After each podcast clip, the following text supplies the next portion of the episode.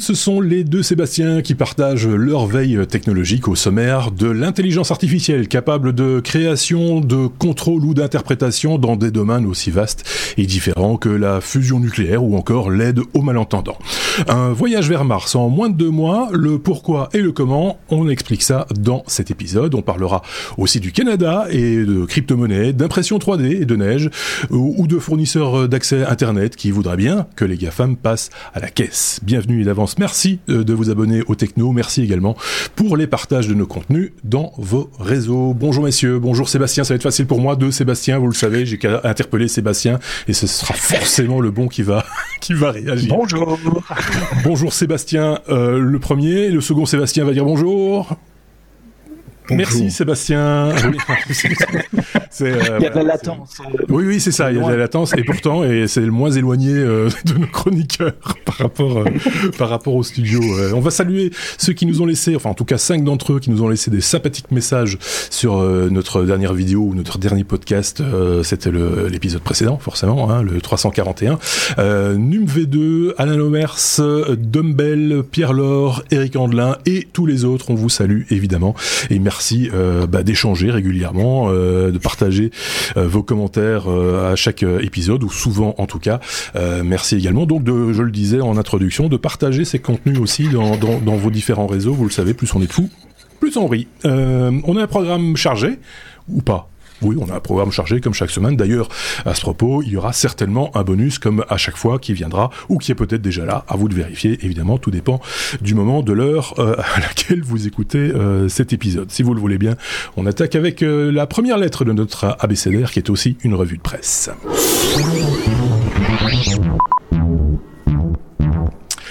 avec la lettre A comme apprentissage. Le 22 euh, février, c'était le Learning Day, euh, la journée de l'apprentissage et de l'apprentissage numérique pour être précis. Sébastien. Ouais. Ah, c'est celui-là. c'est celui-là, c'est celui-là. Et euh, en fait, c'est tous les 22 février de chaque année. Donc c'était ici une date un peu spéciale pour cette année. Euh, et donc c'est une voilà le jour il y a, il y a les jours de tout hein, si vous voulez. Euh, Celui-ci est, est, intéressant parce que il nous touche euh, particulièrement effectivement, c'est le, jour de l'apprentissage euh, numérique. Et euh, on retrouvait un article euh, sur le blog de Google qui remettait un peu le truc à l'honneur. Et donc, il n'y a pas réellement de, il sait pas, il y a pas un nouveau truc qui a été qui est sorti. Il n'y a pas de nouveauté. C'était juste, c'est le fait, c'est le, jour 2. Mais en lisant le truc, j'ai découvert moi une ressource que je ne connaissais pas du tout, qui est qui est le applieddigitalskills.withgoogle.com euh, si vous n'avez pas compris, c'est sur le, ce sera sur le site, hein, parce que voilà, euh, et sur lequel on retrouve des, des, des, dizaines et des dizaines de, de, vidéos, alors 184 que je vais sur la première page ou dans les plus populaires pour apprendre un peu tout et n'importe quoi euh, en digital. donc mhm. c'est à chaque fois des, cours de 45 minutes, une heure, deux heures, donc c'est pas une petite vidéo de deux minutes roulée sous les aisselles, c'est vraiment quelque chose de euh, d'éducatif pour essayer effectivement d'apprendre euh, certains sujets comme ici bah, faire un, un, flyer de promotion comment créer son, son budget sheet avec euh, bah, Google évidemment évidemment comment comprendre ton empreinte digitale sur que ce soit sur sur le web créer des quiz avec Google Forms. Et donc ils ont toute une série de trucs qui sont pas toujours que liés à Google il y en a une partie parce que bah, voilà c'est Google aussi mmh. je trouve ça assez euh, voilà, c'est sympathique. Donc voilà, si vous avez l'un ou l'autre truc que vous voulez apprendre, si vous avez des soirées à perdre euh, pour au moins investir pour vos longues soirées d'hiver qui se terminent, c'est le moment, c'est l'instant. Euh, c'est je trouve que c'est assez peu à l'honneur et c'est assez peu euh, souvent le, le, genre de discussion qu'on a entre collègues. Peut-être que vos collègues oui, mais les nôtres non. Euh, alors qu'il y a plein d'outils pour faire ce, ce genre de, de, plein d'outils éducatifs qui existent. Moi, gamine, je les avais tapés sur iTunes University. Je trouve que c'est un des meilleurs trucs, une des meilleures applications, et qui est probablement une dont on parle moins sur euh, sur tout l'environnement Apple et où il y a plein, plein, plein, plein de cours. C'est pas la seule. Euh, mais si vous avez envie de suivre des cours de médecine, eh bien, vous pensez à iTunes University, vous pouvez euh, suivre des cours de, de médecine, euh, d'anesthésie, de, dentisterie ou tout ce que vous voulez. Tout ça est accessible pour la plupart gratuitement. Pour la théorie, hein, parce que là, pour la pratique, c'est quand même difficile. Ah, c'est difficile, mais il y, a tout. donc, euh, je trouve que ça, c'est effectivement pour les gens. Nous, c'est encore. Tu peux te dire que même dans, dans, en Belgique ou en France ou dans la francophonie, euh, si on va un petit peu plus loin, tout le monde n'a pas forcément accès à l'université ou à des écoles supérieures. Donc ça, je trouve que c'est quand même vraiment important euh, de, de, pouvoir donner cet accès. Euh, et ça, c'est quelque chose qui, il y a 15 ou 20 ans, était impossible. Euh, tu vois, donc ça, je trouve ça un des points bénéfiques du web. Oui, c'est ça. Et puis, puisque tu en parles, euh, il faut quand même le signaler aussi. Pas mal d'universités, je pense, je pense l'ULB et l'UCL euh, participent à ce genre de choses. Ils ont des cours dessus. Ils ont des cours euh, qui sont accessibles tout à fait gratuitement, des, des, MOOC qu'on peut télécharger ou qu'on peut regarder, ou, ou, même accéder à des cours en auditeur libre. Ça existe, tout, tout existe. Il suffit de se renseigner un tout petit peu et de, de, si vous avez vraiment envie, vous allez trouver des choses intéressantes. Je mettrai juste un tout petit bémol, si tu veux bien, par rapport à par rapport à, à ce que peut offrir par exemple exemple une boîte comme Google en termes de, de formation, bien souvent quand ils expliquent, surtout pour des pour des métiers du web, ce qu'ils expliquent en général sont des vœux que eux formulent. C'est-à-dire que faites comme ça parce que nous ça nous arrange. En gros, c'est un peu ça l'idée. Comme par exemple quand ils vous expliquent comment faire une vidéo pour mettre sur YouTube, euh, par exemple, c'est voilà, c'est leur format à eux, c'est leur conception du contenu à eux. Il faut peut-être aller chercher aussi ailleurs chez des chez des créateurs un peu plus indépendants que que, que des des, des, des plateformes comme celle-là. Quand, tu vois sur, euh, sur, le portail, tu vois, c'est euh, créer un business plan, faire ton, euh, ton CV, euh, comment demander à avoir quelqu'un d'être pour avoir des références. Il y, a vraiment plein de trucs et c'est assez orienté, euh, oui, job digital. Je trouve ça, bon, voilà. Ça, pas de pain, ça a dû leur coûter cher à faire. Comme oui, c'est ça. Mais ça, on est, on est sur autre chose. Ici, je parle, si vous allez vous renseigner sur du, du contenu euh, euh de, de l'apprentissage, etc. Il y a, il y a, il y a ce que tu expliques. Et, puis, il y a, y a plein d'autres, plein d'autres choses euh, offertes, soi-disant par Google euh, en, en, marketing, etc. Et quand tu regardes, bah, c'est comment se servir de leurs outils. c'est une forme de, de, publicité, de promotion entre guillemets de leur, de leur, de leurs outils et de leurs services. Donc, il faut faire un peu la, la part des choses et, et voilà. Donc, je peux poser, pour clôturer, je peux poser une question aux auditeurs parce que moi je connais très bien iTunes University et le truc ici. Et si vous avez d'autres sources, c'est sympa de ah, partager dans les commentaires parce qu'il y en a peut-être d'autres qui sont très intéressantes. Effectivement. Euh, voilà. Voilà, c'est si vous avez euh, vous-même trouvé une, formation euh, utile, agréable, soit pour par des raisons de hobby ou pour des raisons professionnelles, hein, parce que ça peut être aussi, ça peut aller jusque là. Euh, n'hésitez pas effectivement à, à, le partager avec l'ensemble de la communauté dans les commentaires, que ce soit sur les plateformes de podcast ou sur notre site lestechno.be. Est-ce que l'autre Sébastien avait un truc à rajouter par rapport à ce qui a été dit oui ou non? Oui, oui, oui, oui. Ah. Moi, j'ai appris quelque chose ce 22 février aussi. Donc, c'était bien le jour de l'apprentissage, puisque j'ai appris quelque chose. J'ai appris ce que c'était qu'un ambigramme. Savez-vous ce que c'est qu'un ambigramme? Peut-être depuis le 22 février, vous le savez. Donc, le 22 février 2022, c'était un palindrome, parce qu'on pouvait lire la date de gauche à droite et de droite à gauche. Mais c'était un ambigramme parce qu'on peut également le lire de haut en bas ou de bas en haut. Si vous retournez euh, verticalement la, la, la date, évidemment, ça dépend de la, la typographie, de la police de caractère, mais avec une typographie numérique, on peut la lire de bas en haut et de haut en bas. Voilà, ambigramme. Écoutez, si vous avez, si vous organisez, là je m'adresse une, nouvelle fois à nos auditeurs, si vous organisez des dîners le mercredi midi par exemple, euh, n'hésitez pas, il est libre. Excusez-moi.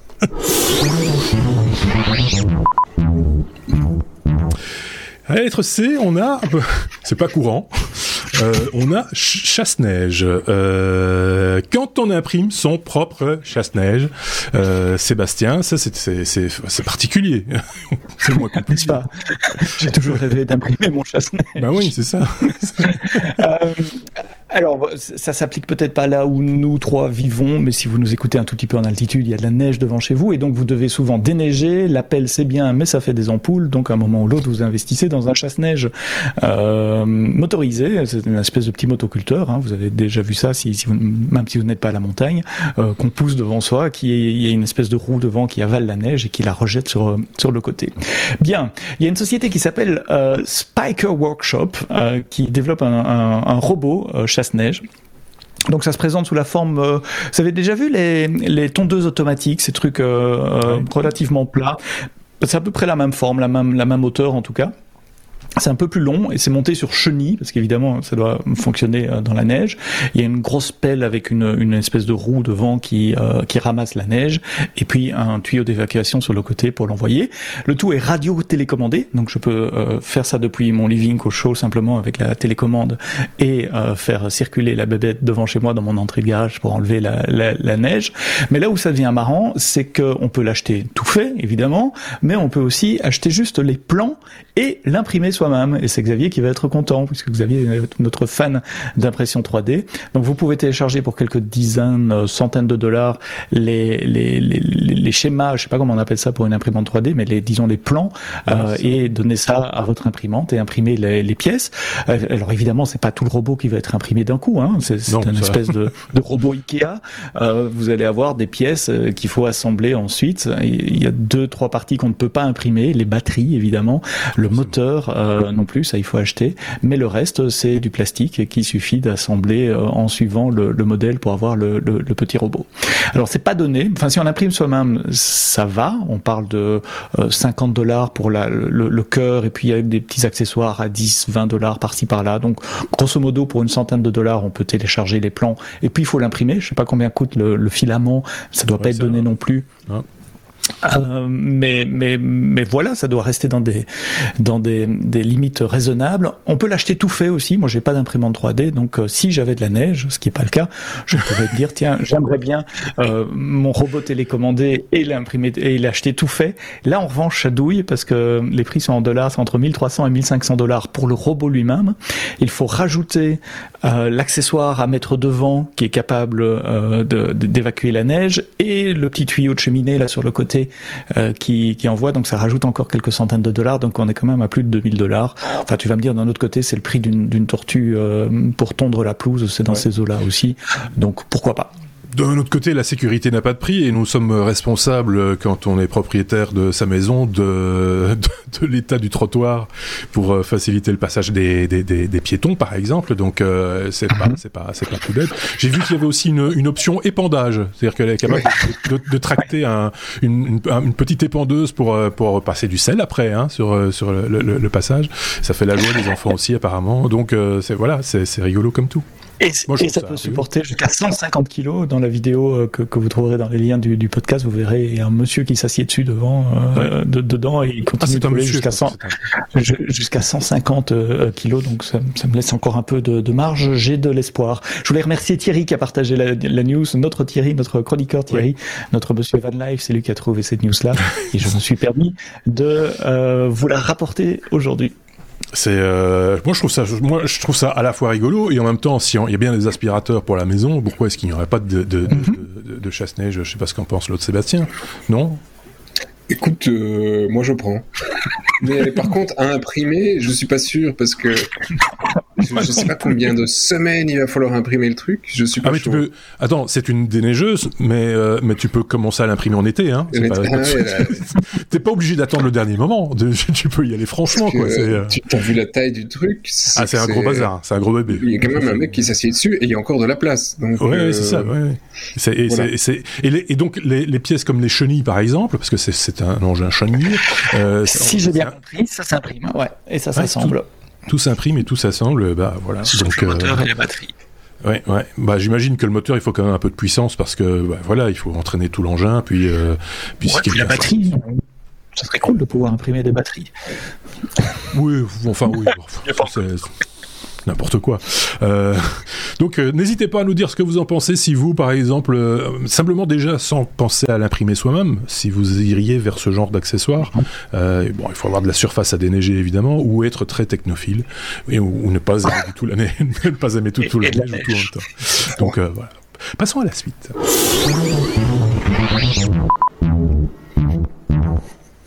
À la lettre C, nous avons crypto comme crypto-monnaie, évidemment, sans doute. Le Canada, terre de liberté ou de répression, ça dépend un petit peu d'où on se place, évidemment. Contre la crypto-monnaie, Sébastien, l'autre Sébastien, une fois de plus, euh, va prendre la parole Tatin, tatin, ouais, je vais la prendre. Et euh, je vais te la rendre après, mais je vais la prendre. Oui, bien sûr. Euh, donc euh, oui, ici c'est sur, euh, sur, sur base d'un fond de manifestation qui il y a, il y a un fait qui, qui vient d'arriver effectivement il y a quelques jours au Canada et qui est une des premières dans les pays euh, occidentaux. C'est parce que Chine ou autre, on, a déjà eu pas mal de, de bannissements de crypto dans tous les sens, mais ici c'est le Canada qui s'est dit euh, bah, pour pouvoir euh, atteindre le, le, but de casser la manifestation, je vais bloquer les adresses, non seulement des comptes en banque, voilà, ça c'est des choses qui peuvent arriver, ça arrive très facilement hein. en Europe, en Belgique, vous pouvez avoir votre compte en banque qui est fermé comme ça parce que euh, voilà, il est bloqué et, puis à vous de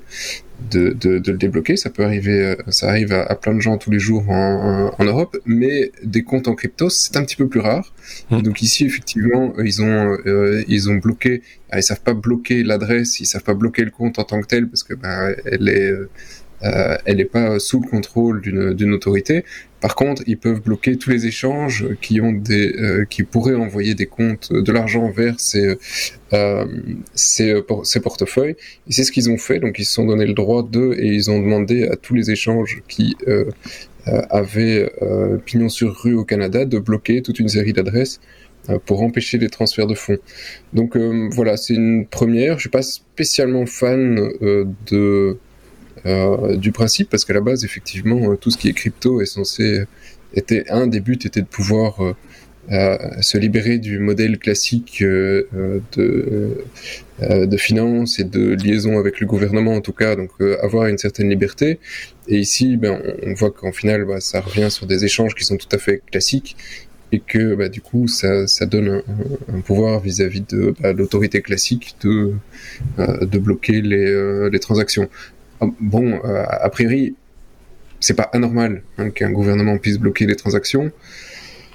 Euh, sur sur le fond, sur la manière, euh, voilà, c'est assez mal accepté dans la communauté crypto, en tout cas que voilà le Canada se dise, je me donne le droit de bloquer des adresses et des, des, transactions vers certaines certaines adresses.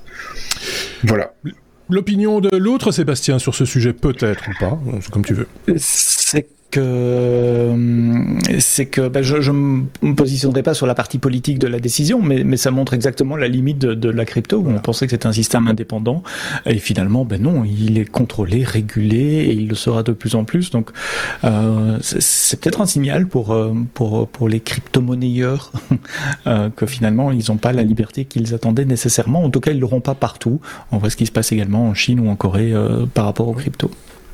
Et puis même, enfin, avis euh, de nouveau, euh, en ce qui me concerne, je serais tenté de dire oui, euh, c'est un objet, la crypto-monnaie, c'est peut-être conçu autour d'un aspect de liberté, etc. Mais quelle liberté octroyer aux ennemis de la liberté? C'est la question aussi qu'on peut se poser. Je vous laisse avec ça. Vous avez deux heures. que dire de plus? Euh, Voilà, j'ai pas. Euh, Mais je, je défends absolument pas. Moi, après le fond, qui, quoi, qu'est-ce, c'est pas, pas ma question. C'est, euh, c'était, c'est la première fois qu'un pays occidental met ça sur sur le tapis. Donc bah, d'une certaine manière, c'est une reconnaissance et en même temps, c'est euh, une reconnaissance que, bah, voilà quoi, tu vois. Mhm. C'est les deux côtés, c'est gênant et c'est une reconnaissance.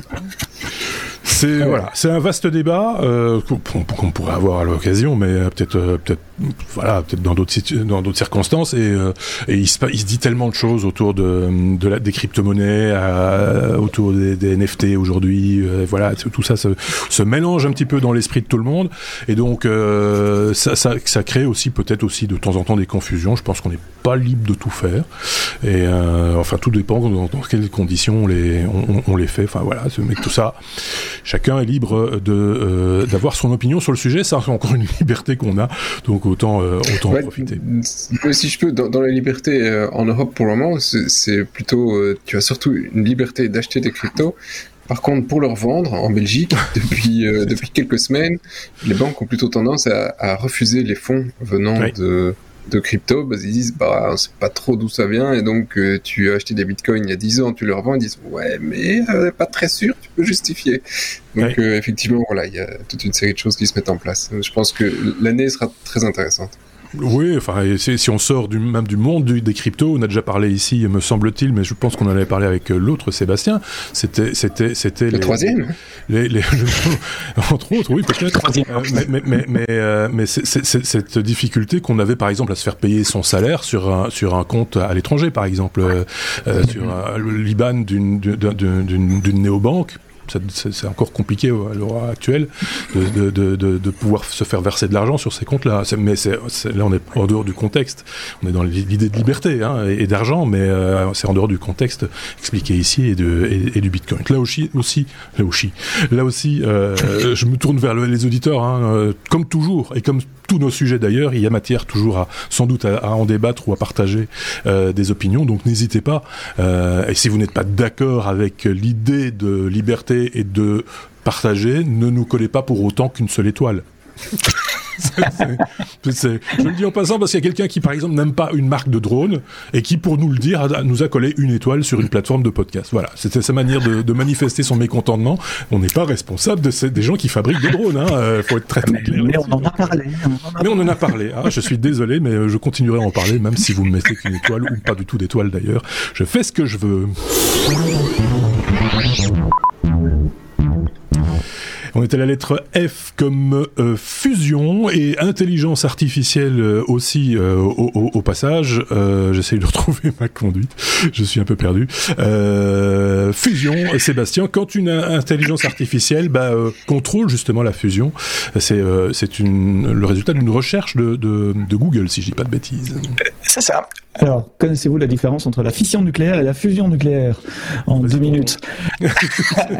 fission nucléaire, c'est comme ça que fonctionnent nos centrales nucléaires aujourd'hui et que fonctionne la bombe atomique malheureusement. Mais on a des, des, des atomes extrêmement instables, de l'uranium par exemple. On les bombarde avec des neutrons. Le petit neutron, il fait éclater l'atome qui se divise en plus petites particules. En se faisant, il lâche énormément d'énergie. On utilise cette énergie pour chauffer de l'eau et donc faire tourner des turbines et générer de l'électricité. Il lâche aussi d'autres neutrons qui vont eux même aller bombarder les petits atomes à côté, et donc ça provoque une réaction en chaîne, euh, que pour contrôler d'ailleurs dans les centrales nucléaires, on injecte des, barres de je sais plus quel métal qui absorbent ces neutrons pour ralentir cette, cette, activité en chaîne. C'est un peu comme des dominos qui tombent les uns après les autres. Une fois que le premier atome d'uranium a explosé, il fait exploser tous les autres. Ça, c'est la euh, fission euh, nucléaire, c'est comme ça que fonctionnent nos centrales nucléaires. Problème, bah, c'est que le résidu après l'explosion des, des atomes d'uranium, bah, il faut le stocker quelque part. C'est ça, c'est ce qu'on appelle les déchets nucléaires et donc tout le débat qui y a autour des, centrales nucléaires pour le moment. Quelle serait l'alternative? L'alternative serait de faire l'inverse, plutôt de faire exploser les atomes, on les ferait fusionner entre eux parce que c'est exactement ce qui se passe dans les étoiles, dans notre Soleil. Sous certaines conditions de chaleur, certains atomes, je dois prendre mes notes pour ça, des atomes de deutérium et de tritium peuvent fusionner c'est-à-dire deux atomes qui n'en font plus qu'un, avec une caractéristique amusante, c'est que la masse produite est plus petite que la somme des masses des deux atomes à l'origine. Donc vous avez 1 et 2, 1 plus 2, vous attendez à ce que ça fasse 3, ben non, ça fait pas 3, ça fait 2. Et donc comme il y a un excédent, cet excédent il doit être libéré d'une façon ou d'une autre, et il est libéré comment? Tadam! Sous forme de énergie et on utilise cette énergie là aussi pour chauffer de l'eau, etc. Mais pour que cette fusion se fasse, il faut que ça se fasse dans des conditions euh, extrêmement spéciales de température et donc pour le moment ça se fait dans des plasmas, un liquide particulier qu'on peut élever à des degrés euh, extrêmement élevés. Et le, tout problème c'est de faire tenir ce plasma dans un conteneur, dans le réacteur nucléaire en quelque sorte. Donc pour le moment les plasmas on essaye de les faire tenir par lévitation magnétique parce que le plasma il peut pas toucher les bords du conteneur dans lequel il est. Donc il faut faire tenir masse de plasma dans un container. Il faut le faire centrer, ça peut bouger. C'est un, liquide slash gaz, donc c'est pas fixe. Je, je m'inscris en faux. J'attendais que tu termines ton exposé. Le plasma, c'est le quatrième, euh, le, quatrième état de la matière. C'est pas, c'est pas liquide, c'est pas un gaz, c'est un, c'est un plasma. voilà. Et donc, comment est-ce qu'on le maintient en position ou on le fait bouger de position On le fait bouger par des champs électromagnétiques. Donc, autour de la cuve, on met des aimants, puis on utilise de l'électricité pour changer le champ électromagnétique, pour attirer le plasma un peu plus à droite ou un peu plus à gauche. Et je sais que je bouge de mon micro, mais c'est fait exprès, c'est pour donner l'impression à ceux qui ne voient pas euh, que le plasma bouge.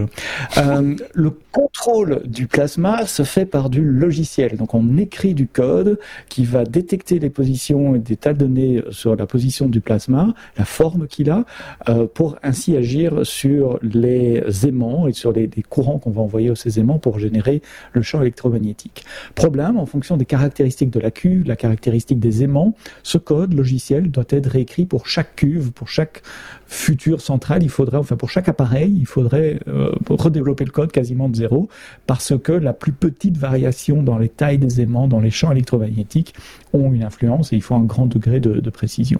Et donc des chercheurs se sont dit, plutôt que de coder ce système de contrôle du plasma à partir de zéro, pourquoi est-ce qu'on n'entraînerait pas une intelligence artificielle qui va apprendre de plasma existants et de systèmes existants, à comprendre, à apprendre quel est le bon comportement en termes de contrôle de plasma à avoir, et ainsi répliquer euh, le, le, le, contrôle sur base de, de ce qu'elle a appris. Si on arrive à faire ça, ça veut dire qu'il faut plus développer ce logiciel à partir de zéro pour chaque cuve ou pour chaque euh, ensemble cuve, plasma, aimant, mais qu'il suffit, avec des gros guillemets, de réentraîner un nouveau modèle avec, euh, en fonction des caractéristiques du système vers lequel on veut le déployer et ainsi pouvoir répéter à l'infini euh, ce, genre de, logiciel de contrôle. Et c'est exactement ce qu'ont fait euh, des chercheurs de, chez Google.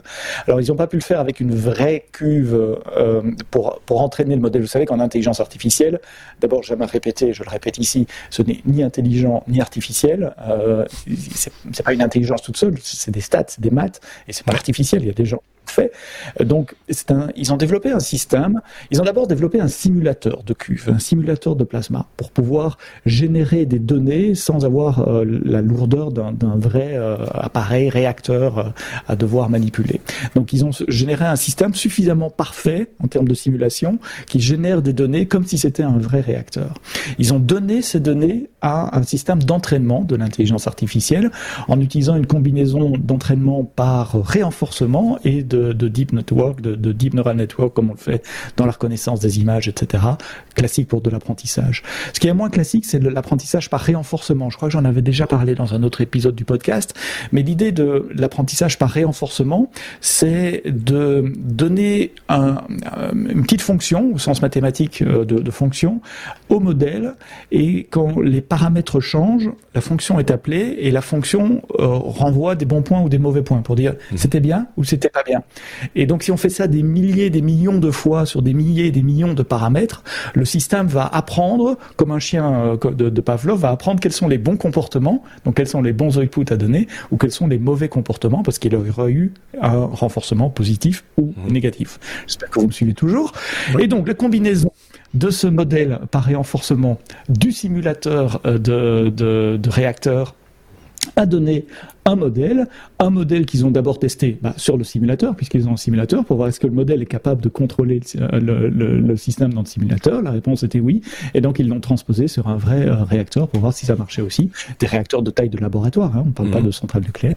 D'ailleurs, ça n'existe pas encore des centrales de nucléaire, euh, nucléaires de, de, de, de fusion.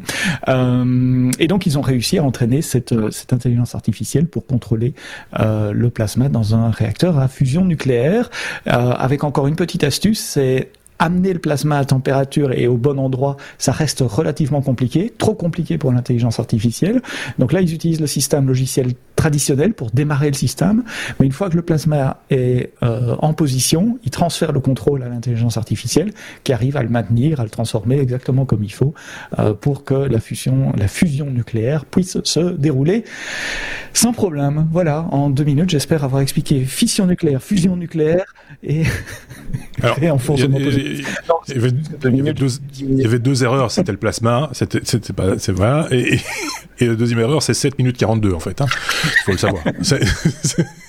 mais ceci étant dit, c'est, non, non, mais cela étant dit, j'admire la performance. Euh, je pense que Sébastien, l'autre Sébastien va me rejoindre là-dessus parce que c'était limpide, factuel, carré, machin, etc. Pas un Canadien pas une crypto-monnaie. C'était, c'était euh, je sais pas ce qu'en pense l'autre Sébastien, un avis sur la question? Je, je suis tout en fusion. c'est ça. J'imagine Sébastien dire euh, je m'inscris en faux. On a dit beaucoup de choses sur la fusion, mais euh, mais euh, voilà. Mais c'est moi je si vous, Si, vous aimez ce genre de récit, essayé de retrouver dans ma mémoire, mais Google m'a aidé beaucoup plus. Un, un, bouquin sur des des algorithmes assez similaires, c'est les algorithmes génétiques, qui sont assez, mhm. assez géniaux euh, dans, le principe, et on en parle très très peu, alors que je trouve ça finalement beaucoup plus euh, intéressant comme, comme concept. Euh, bon voilà, on peut en débattre, on va pas le faire aujourd'hui. Et donc, rechercher dans les bouquins d'algorithmes génétiques un bouquin qui est écrit par David Goldberg. C'est un bouquin qui a un certain nombre d'années, mais c'est un bouquin de tech qui se lit euh, presque de la première à la dernière page comme un roman. Tellement le truc est voilà est prenant. C'est pas un manuel où on t'apprend un truc, c'est vraiment. Euh, eh bien, ce bouquin exceptionnel à l'époque. Mission pour l'autre Sébastien, tu te procures le bouquin, tu nous en fais un résumé en, trois minutes et tu nous expliques ça, ça va être euh, ça va être juste parfait. C'était un plaisir. C'est génial. Tu voulais tu voulais rajouter un truc, Sébastien? Toute petite chose en 15 secondes, je voulais citer mes sources. L'article facile à comprendre, relativement court, est publié sur Ars Technica, qui est décidément une, bonne source pour nous. J'entendais Benoît en parler la semaine passée dans l'épisode podcast également. Et dans cet article-là, il y a le lien sur euh, l'article scientifique, le papier scientifique qui a été publié. Là, j'avoue que j'ai pas tout compris. Bah oui, c'est mais ça a été publié dans la, revue Nature. Nature. En tout cas, euh, magnifique travail de simplification, euh, Sébastien. Merci beaucoup et on fera de gros efforts pour essayer d'être à la hauteur euh, technique au niveau du son la prochaine fois. On fait des trucs fantastiques en fusion nucléaire, mais on est foutu d'avoir un son correct. Si c'est pas possible, cette, cette histoire-là. Non, mais c'est vrai. Passons à la suite. La lettre G, euh, G comme euh, génie. Euh, une étudiante crée une autre intelligence artificielle, celle-ci pour traduire le langage des signes. il me semble qu'on avait déjà évoqué cette news il y a, il y a quelques temps, mais il y a eu un complément euh, d'information. Qui, qui c'est qui en parle Sébastien. Ah, Sébastien. Ah, écoute, si on en a parlé, moi je l'ai complètement raté. Et puis c'est une gentille petite euh, indienne, je pense, hein, ça allait. Euh, et alors la petite dame s'appelle, s'appelle, s'appelle. Il n'y a eh pas de ben, petite dame. Ah si. non, non, si c'est une petite dame. Ah, elle est petite. Euh, ouais, elle pas l'air très grande sur la photo, oui. D'accord, ok. Oui, oui euh, enfin sur la vidéo parce qu'on peut voir le, le, le, truc sur GitHub. Et donc c'est euh, Priyanti ouais, je sais pas, Gupta. On va dire Gupta, c'est facile. Ça c'est le plus. Je sais pas si c'est son prénom. C'est toujours très compliqué avec Priyan, Priyan, Priyan Jali Gupta. Ouais, je sais, je, tu sais jamais si quel est le prénom. Mais peu importe.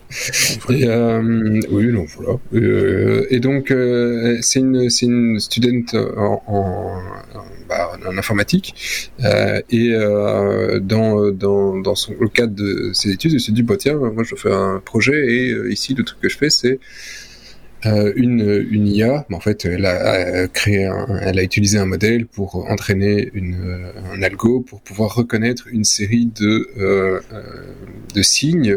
Euh, et le tout, bah, comme elle était contente que ça marchait bien, elle l'a publié sur GitHub, sur LinkedIn et ça a fait pas mal de euh, de, de, de foin sur les réseaux sociaux ça, ça, a bien tourné parce qu'effectivement le, le, truc est positif. C'est sympa de pouvoir reconnaître les langues des signes quand toi tu ne comprends rien et que le mec en face de toi essaye de te parler. Tu mm. dis bah voilà c'est toujours euh, bon alors malheureusement il faut savoir que la langue des signes c'est pas un langage universel, donc c'est déjà pas gagné. Hein. La langue des signes euh, pour un Américain n'est pas du tout la même chose que pour un Français, donc euh, ils se comprennent pas. Donc euh, là déjà c'est pas aussi facile à comprendre. Ici, c'est euh, basé sur euh, la langue de signes américaine euh, et, euh, vers une traduction sur l'anglais. Et euh, c'est très relatif parce que en fait, son modèle, il comprend six, six mots. C'est mm. hello, I love you, thank you, please, yes et no. Et, euh, et, donc, effectivement, m'entraîner un modèle qui, qui, qui te donne juste ça, bah, finalement, apprendre ces six-là, pour nous, c'est facile. Mhm. pas. Euh, donc maintenant, il faut aller beaucoup plus loin. Il faut effectivement entraîner un modèle pour euh, pour aller Euh, oui, il y a des, milliers de mots à, faire apprendre, et là, ce sera beaucoup plus compliqué, parce que quand tu regardes le euh, la démo, hein, il y a une, petite vidéo d'une trentaine de secondes qui montre effectivement son euh, euh une vidéo qu'elle a faite avec euh, bah, la reconnaissance, et tu vois que pour chaque euh, geste qu'elle qu'elle fait, tu as le pourcentage de confidence sur ce que effectivement l'algorithme pense avoir trouvé. Euh, si tu prends le geste merci, bah, euh, elle tourne autour des 66-70% euh, maximum en, en, en, tirant fort. Donc, c'est pas mal. Il a retrouvé le merci, mais c'est parce qu'il y a que six trucs qu'il pouvait trouver. Donc, si effectivement tu commences à élargir très très fort et que tu as de la subtilité sur un doigt, c'est peut-être pas forcément, ce ne sera pas forcément aussi facile que ça. Mhm. Euh, bon, voilà, ce sera toujours mieux. Après, il faut voir quelle est la je, je, réfléchissais pendant que tu, tu expliquais, parce qu'on voit bien le, enfin l'idée, euh, bon, enfin l'idée est très positive hein, maintenant. Très positive et assez simple, mais, mais à quoi ça va servir? C'est ça la question que je me pose, parce que on s'adresse, enfin le langage des signes, c'est quand même euh, un outil pour communiquer avec des, des, des malentendants. Euh, des muets. Et des muets ou des muets avec des malentendants. Enfin, je veux dire les deux. C'est voilà. mais, mais, c'est pas des c'est pas des c'est pas des non voyants ou des tu vois il y a pas il y a pas de derrière après. Non mais toi tu peux le récapter. C'est vrai, c'est vrai. Ça pourrait être de la translation, de la traduction automatique. Quelqu'un parle devant toi et en, en surimpression, en, réalité augmentée dans tes lunettes, tu, tu, vois euh, ce, que, ce que les personnes euh, veulent te dire. Ok, je prends. Ça, c'est le, le cas d'utilisation. Moi, ce qui m'épate, c'est que je, je, vous pique la parole, euh, c'est que c'est une étudiante en informatique et donc ça montre la puissance de ces frameworks d'apprentissage machine que sont euh, PyTorch ou euh, TensorFlow, c'est celui qu'elle a utilisé ici, euh, celui de, de de, de, Facebook, si je ne dis pas de bêtises, TensorFlow. Je, je, je confonds toujours les deux. Mais enfin, peu importe. Ça montre qu'avec une centaine de lignes de code Python et les, ces modèles, euh, pas ces modèles existants, mais ces frameworks existants, euh, un étudiant, une étudiante en informatique peut arriver à faire des choses quand même relativement euh, complexes, hors, hors de portée de, de, de professionnels. Il y a encore, euh, il y a encore une, une dizaine d'années. Euh, sur la, sur la, la remarque que tu avais, Seb, je, que ça soit que six signes pour l'algorithme, qui est six signes ou un millier, ça doit pas être très très différent. Ça dépend surtout de l'entraînement euh, et du, dataset qu'elle a utilisé pour l'entraîner, et puis de la patience qu'il faut pour faire cet entraînement, puisque je rappelle l'entraînement est, est, manuel. Hein, il faut annoter prendre une collection d'images et euh, annoter ces images en disant voilà la main elle est dans tel carré et ça veut dire euh, ça. Et donc il y a ce travail manuel à faire qui peut être euh, outsourcé euh, en, en, crowdsourcing pour parler euh, franglais, euh, donc qui peut être délégué à une communauté de, de, gens qui vont chacun annoter des images de leur côté. Moi, ce qui m'inquiète le plus, c'est les, les, transitions de quelqu'un qui parlerait rapidement, enfin qui parlerait, je m'entends avec, enfin moi je m'entends, qui, s'exprime rapidement, ouais. rapidement en enchaînant les, les signes, parce qu'ici elle faisait des signes bien distincts, un signe et puis l'autre, etc. quid quand les enchaîne, qu'on garde pas la position suffisamment longtemps pour que les... Là, là, là ça, ça, sera plus difficile à avoir un, un résultat dans, dans, la vie réelle. C'est un point de départ, hein, rappelons, rappelons-le. Bien sûr, bien sûr. C'est un travail d'étudiant remarquable. Euh, ouais. en, oui. Alors, ce que, ce que, tu, ce que tu viens de dire, Sébastien, ce que tu viens de dire avec la main était vraiment très vulgaire. Parce qu'on ne voit pas, mais pendant qu'il parlait, Sébastien essayait de montrer oui. euh, quelques trucs en langue des signes. Et honnêtement, j'oserais pas vous traduire parce que ça s'adressait, ça s'adressait, ça s'adressait pas à nous. C'était à quelqu'un, c'était pour quelqu'un d'autre. C'était pour. Un... démonétisé là. Non, c'était pour un type de, de c'est plus à l'est. Euh, mais enfin, voilà, euh, beaucoup de, de, machine learning aussi derrière, j'imagine. Il a fallu prendre à cette intelligence ce qu'était le signe. J'imagine que c'est, elle, a beaucoup gesticulé elle-même devant la machine pour euh, pour euh, pour faire comprendre. Je me posais d'ailleurs la question de savoir si justement la manière dont elle avait euh, mis de euh, de la couleur sur ses ongles avait de l'importance. est-ce que, c'est, est-ce que l'intelligence artificielle a besoin de voir un doigt un doigt peint en noir, l'autre en blanc, l'autre en enfin, j'en sais rien. Hein, je pose la question.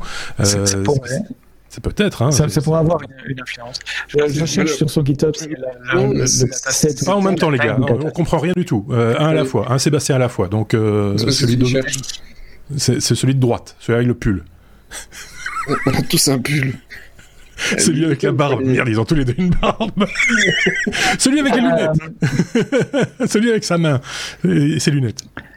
Dans dans le GitHub, euh, il y a le dataset qu'elle a utilisé et à mhm. il y a quoi? une de fichiers. Euh, donc elle a entraîné ça avec vraiment un, minimum de, de, photos. Il y a toutes les photos et XML correspondant à chaque fois. D'accord. Euh, dans, dans, un des répertoires du, du, GitHub. Alors je peux pas les compter comme ça, mais oui, il doit y avoir 20 fichiers maximum. Donc il n'y a pas beaucoup de données d'entraînement, ce qui prouve aussi, enfin ça, ça, rejoint ce que tu disais, tu disais 66% de confiance sur certains résultats. Je suis certain qu'avec beaucoup plus de données, si on faisait une, une centaine de photos par signe, on arriverait déjà à des, résultats nettement plus euh, satisfaisants. Ok, Sébastien, qui voulait absolument. Euh, bah, le problème, comme ça reste euh, quelque chose que tu ne contrôles pas, tu ne sais jamais ce qu'a reconnu euh, réellement l'algorithme derrière. Donc si ça tombe, euh, et effectivement, il y avait toute une histoire avec les chars que je j'enjoins à, à rechercher sur Internet. Oui, ils avaient euh, entraîné une intelligence à reconnaître des chars sur une photo et finalement le truc avait reconnu, il, il, retrouvait les photos avec le char. Et puis on en a mis un. Je pense que c'était ça. Hein, si, sinon, on retrouvera l'histoire. Et, puis en fait, après, quand tu, tu as mis une autre photo, ben, il a, euh, il l'a pas reconnu parce qu'en fait, là, c'était pas la bonne saison où il y avait des sapins et un autre truc. Et en fait, il l'avait pas reconnu du tout le chat. C'était les chars dans la neige et les chars dans la boue, c'était pas le même, il le reconnaissait plus, c'est ça. Donc, bah, euh, parce qu'il c'est pas ce qu'il cherchait, il cherchait pas le char. Ben oui, Donc tu sais pas trop euh, toujours si, ça tombe ici, il, a reconnu euh, la fille qui souriait sur quelque chose, tu vois, il a dit ah bah elle voulait dire merci. Oui, non, on, voit, on, voit on, voit, bien les carrés sur la vidéo, hein, je sais on, on, est bien d'accord.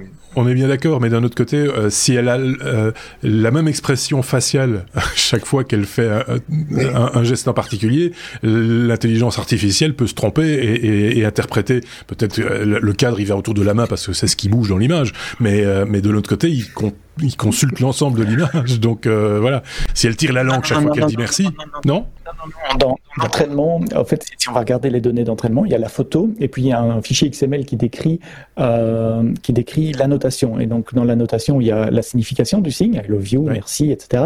Il y a aussi le, cadre de la partie d'image qu'il faut considérer. Donc c'est pas la totalité de l'image considéré, c'est un, un, subset, un, sous-ensemble euh, qui est défini par, par des bounding box, comme on dit en anglais, par un rectangle. Euh, donc non, non, sa tête n'est pas prise en compte, sauf si elle met évidemment sa main, devant, les tête. Oui, c'est ça. Voilà. ça, ça c'est un autre problème. Euh, non, il fallait challenger cette, cette info. Donc ce qui est le cas pour dire merci. Et, voilà, ce qui est le cas pour dire merci. merci voilà, on peut dire merci. en même temps, merci, c'est pas très long à écrire. je vais continuer à challenger l'idée. Donc euh, non, c'est fantastique, c'est un, super beau début, et, euh, et, je suis sûr que d'ici euh, très très peu de temps, on l'aura sous forme d'application pour son, son, son, son, smartphone, et, et tout le monde trouvera, sera blasé et dira bah c'est simple, machin, etc. Mais bien sûr, j'ai ça dans mon smartphone, c'est gratuit, machin, etc. Voilà, c'est comme ça, c'est comme ça, c'est comme ça le monde. Le monde évolue comme ça, il évolue pas bien, mais il évolue. On est allé d'être M, on a fait un petit bond euh, entre G et M quand même. Voilà, M comme Mars. Euh, voilà, on va parler chocolat. Non, non, non, non, non.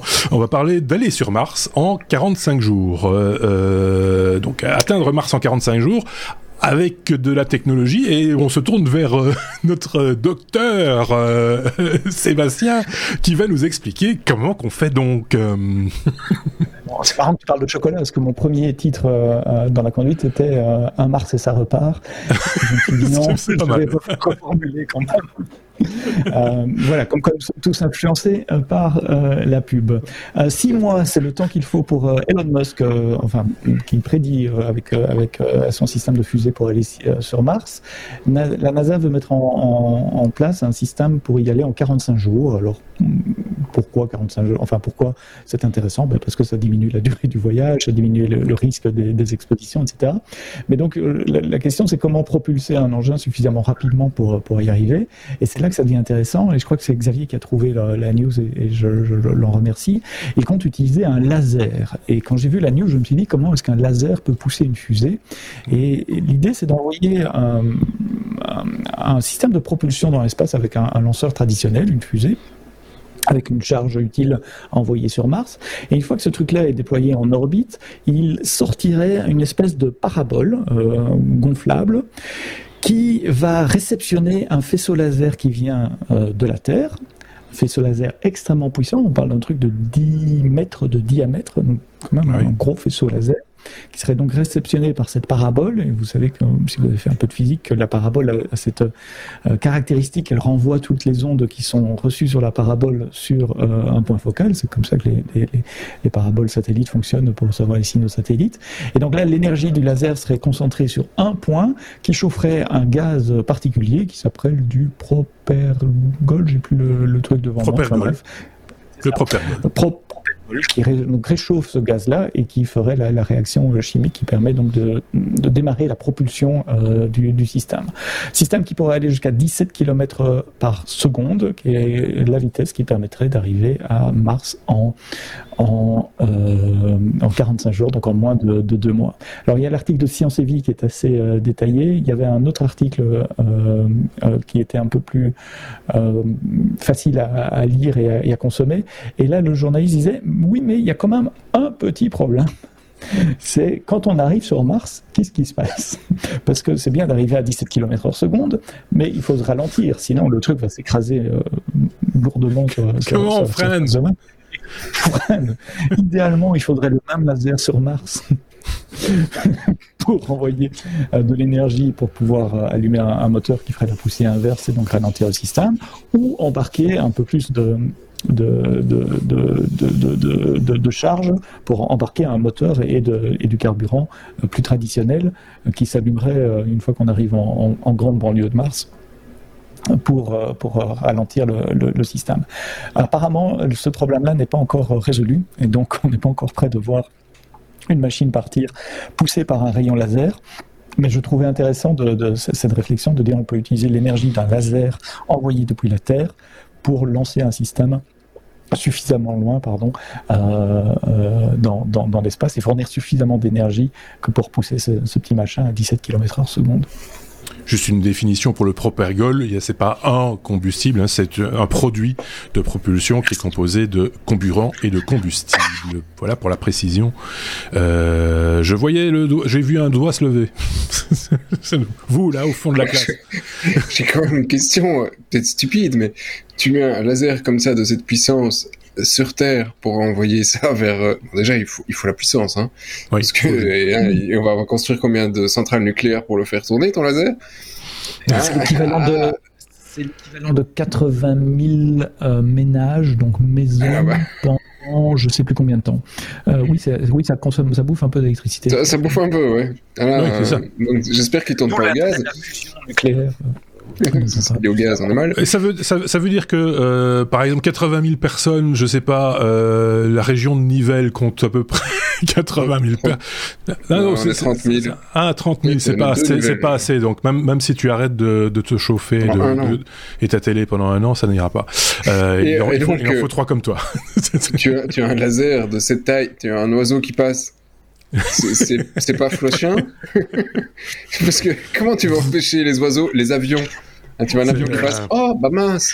Alors attention, le, laser c'est pas pendant 48 jours, donc le, laser, l'idée c'est de chauffer le truc suffisamment pour lui donner cette poussée initiale. Une fois qu'il a la poussée, il bah oui, il n'y a, rien, y a rien qui l'empêche de continuer. Pas pour le faire quitter l'espace, il serait déjà envoyé dans l'espace proche de la Terre en orbite terrestre par un moyen traditionnel, une fusée traditionnelle. Et puis le laser doit durer 58 minutes pour euh, chauffer euh, le carburant à 40 000 degrés euh, Celsius et il serait expulsé par à ce moment-là par une buse qui, qui, qui génère l'accélération jusqu'à la vitesse voulue. Et donc ça dure un peu moins d'une heure. En fait, c'est juste l'énergie nécessaire à, à, à, à donner la poussée initiale, et puis après, c'est par youpi, tralala. Et la, petite pouchinette de départ, après, il voyage tout seul dans l'espace pendant 45 jours. Faut pas se louper, hein, parce qu'on peut la rater, la vois, c'est un, truc un peu trop long, et on passe juste derrière la planète Mars, euh, sans freiner, sans rien. Bonjour, au revoir, euh, c'est terminé. voilà, et on, termine dans les, dans les plantes. Euh, J'ai revu un doigt se lever. Euh, ah oui, même le laser vis-à-vis -vis du vaisseau que tu envoies, si tu te trompes de quelques centimètres, les mecs à l'intérieur, ils sont carbonisés. je veux pas dire. je pense que vu la distance, quelques microns suffira. c'est quand même costaud. quoi. oui, j'ai une question pour le jour où ils vont l'organiser. Ils ont déjà prévu la liste des DJ. quand tu fais ce genre de laser, les mecs ils vont venir à des kilomètres. Hein. J'imagine la boule à facettes géante que tu leur mets dans l'espace pour avoir un, truc un peu sympa. On délire complètement, mais voilà. Ça pas le traceur. Ouais. Donc c'est autre chose que le, petit, le petit pointeur que, que, qui peut éblouir le pilote de l'avion quand quand il décolle, euh, c'est jouer avec le chat. ou, ouais, ou jouer avec le chat et lui faire des trous dans la, la rétine. Ouais, ouais. Mais euh, voilà. Donc euh, voilà. Bah écoute, euh, c'est une bonne idée, mais on va peut-être pas le faire. Oui, parce que euh, de- de- une chance sur deux que ce soit utilisé pour un- une fin militaire après, parce que rien n'oblige de mettre ça sur un Évidemment. vaisseau. Tu remets un petit miroir et hop, ça y est, t'as fait un trou en plein milieu de l'autre côté de Là, la on est en- Là, c'est plus un podcast technologique, on est dans James Bond, les gars. C'est, euh, voilà. De la fusion. C'est de la fusion. C'est voilà. On passe à la suite.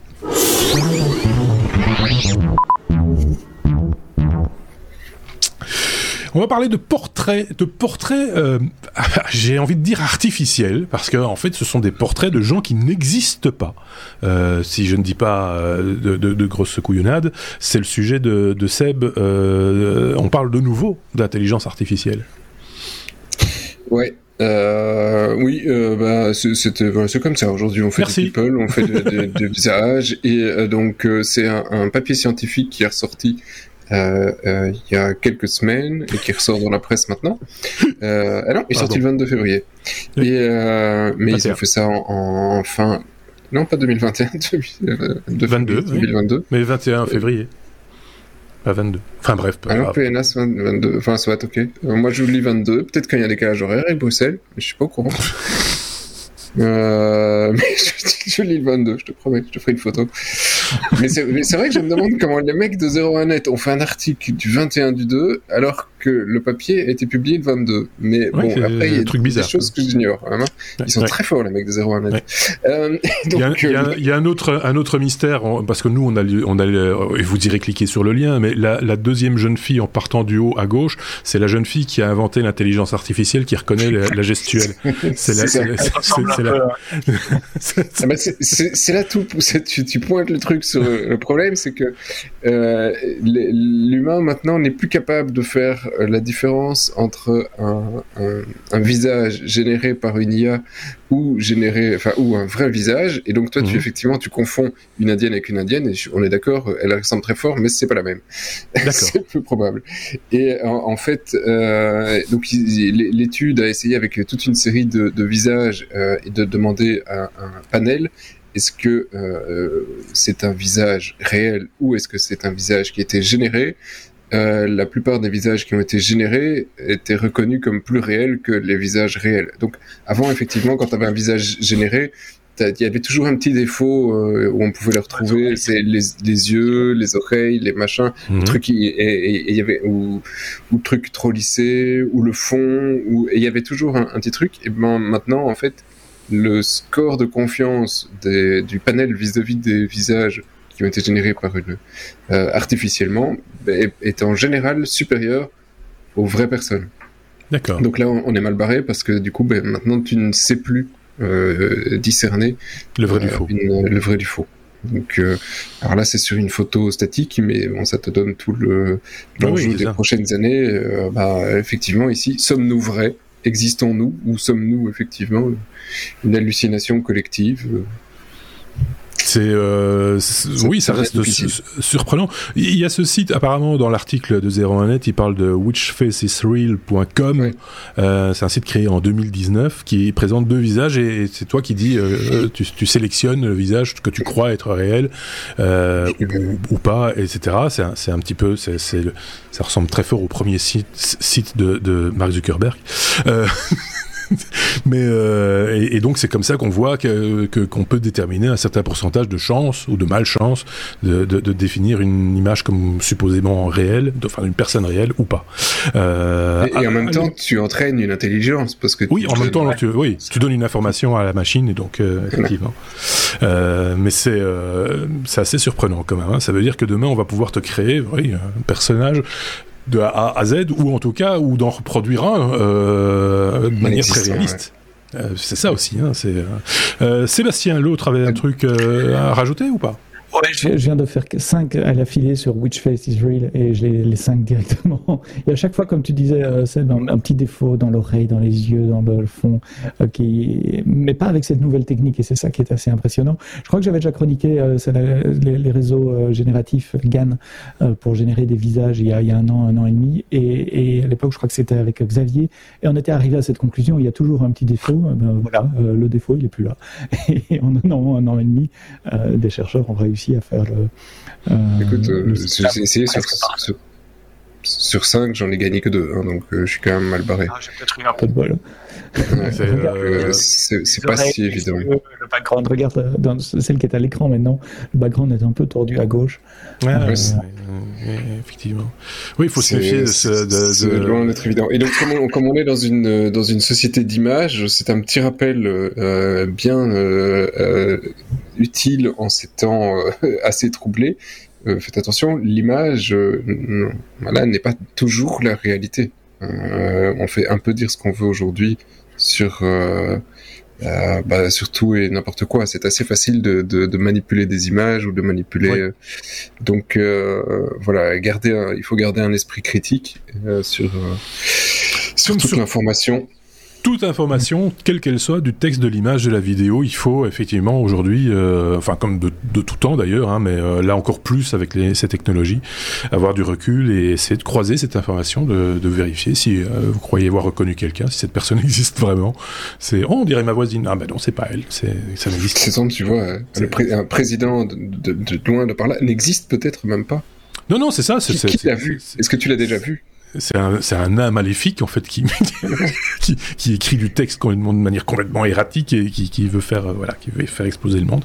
Euh, si c'était vrai, il suffirait, il suffirait de le débrancher, mais c'est pas vrai. Donc on peut passer à la suite.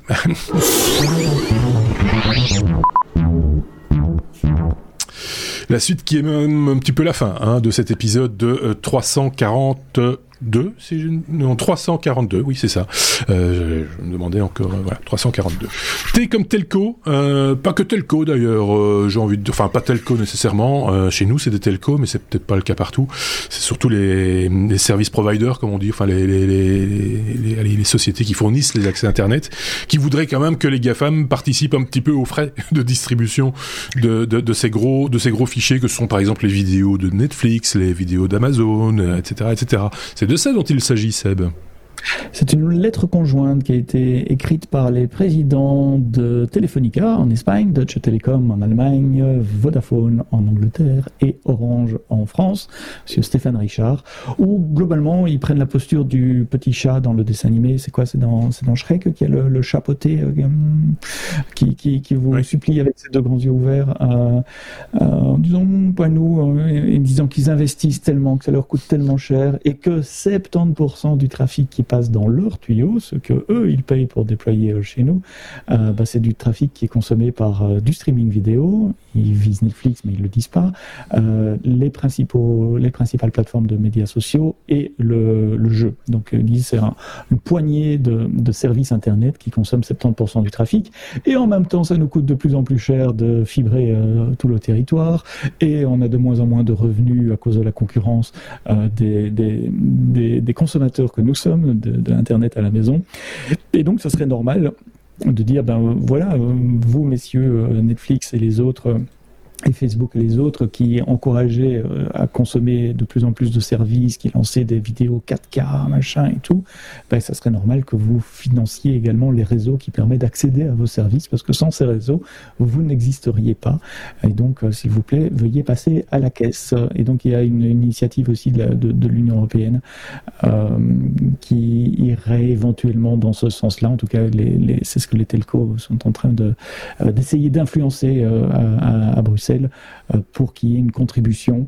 Alors c'est pas uniquement une pensée européenne, la Corée du Sud, hein, pas la Corée du Nord, la Corée du Sud euh, pense faire la même chose euh, en demandant, il parlait de 35 millions je crois, à, à Netflix par an pour que ben, les flux Netflix puissent passer sur les tuyaux coréens. et apparemment, les États-Unis réfléchissent à une formule de financement d'infrastructures publiques par les sociétés privées aussi. Alors là, de nouveau, il y a un débat politique, il y a un débat beaucoup plus large.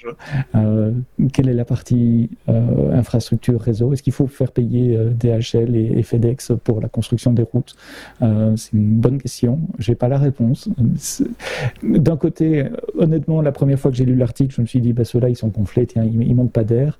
Puis finalement, en lisant en détail, ils, malgré leur, posture un peu de victime, là, qui rigolote dans, dans la lettre qu'ils ont faite, mais si on prend un tout petit peu de recul par rapport à ça, euh, pourquoi pas finalement euh, Mais je me demande si le, modèle de ces sociétés euh, GAFAM et autres, puisque Netflix est dedans également, resterait viable. Imaginez 35 millions ou 70 millions, je ne sais plus combien, que Netflix devrait payer juste pour la Corée du Sud. Imagine qu'ils doivent payer des dizaines de millions pour chaque pays où ils veulent diffuser leur contenu.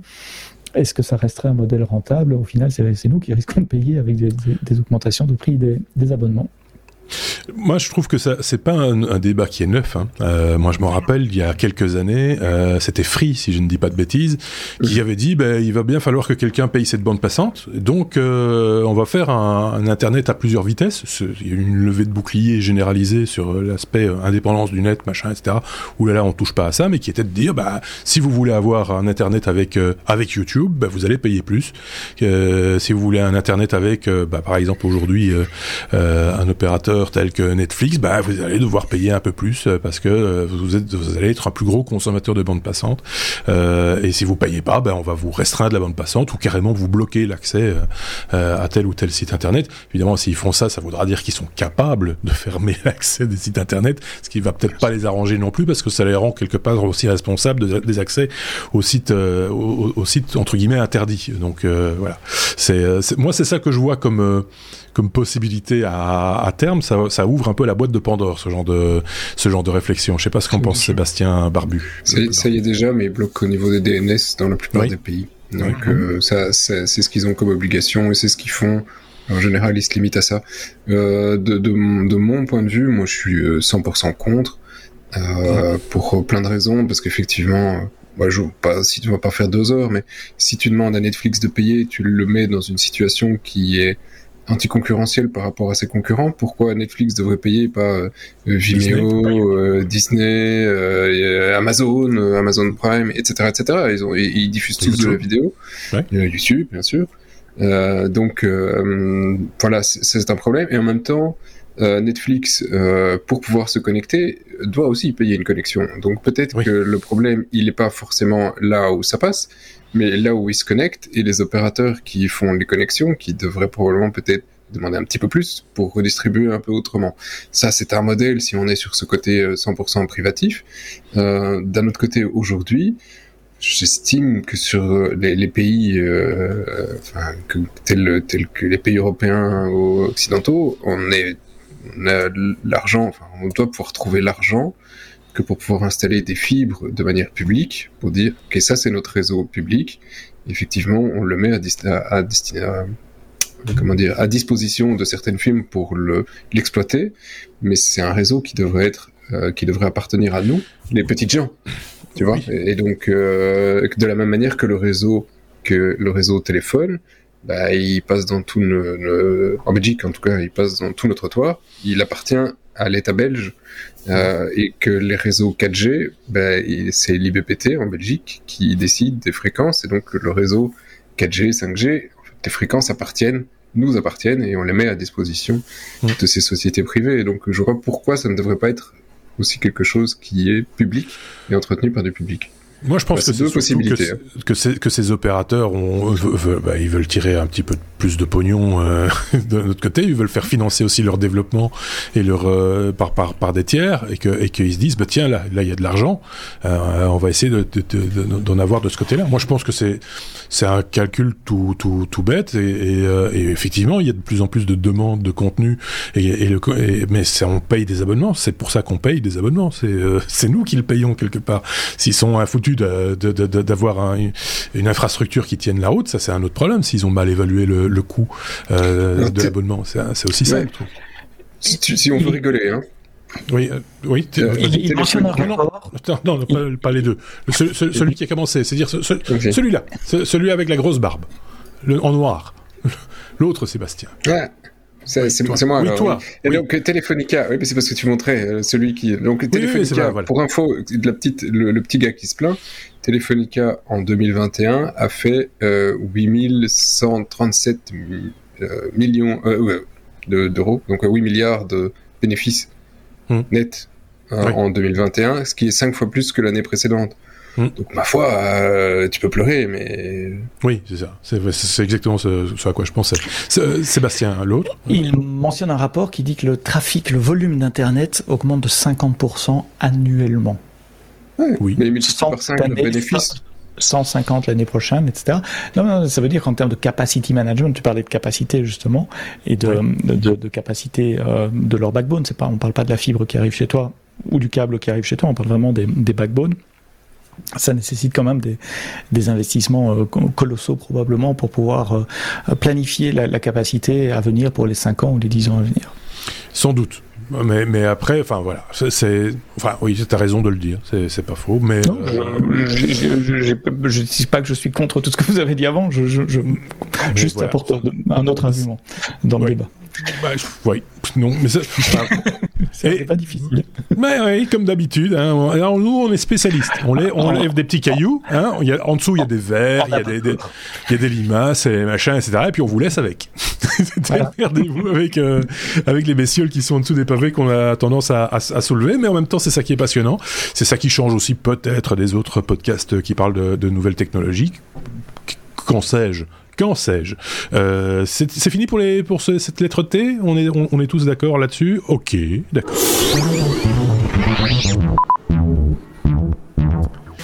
Et c'était donc la conclusion quelque part, euh, ou alors la conclusion c'est maintenant, euh, de cet épisode 342. Euh, Il va y avoir un bonus, je le disais en début d'épisode, qui est peut-être déjà disponible, hein. tout dépend à quel moment vous avez consommé, on, va dire, cet épisode 342. Donc jetez toujours un petit coup d'œil, voir si vous ne l'avez pas déjà reçu dans votre application de, podcast. Allez jeter peut-être un petit coup d'œil sur notre chaîne YouTube pour voir notre tronche si ça vous plaît, si ça vous donne envie.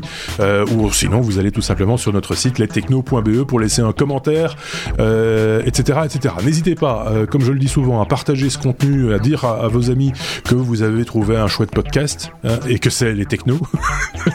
et, ça nous fera plaisir. Et, euh, et puis voilà, j'ai envie de vous dire. Merci à tous les deux. Merci Sébastien. Merci Sébastien.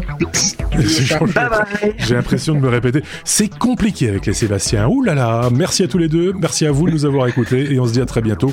Prenez, prenez soin de vous, prenez soin des autres aussi. C'est important par les tout les temps, je vais y arriver, qui courent.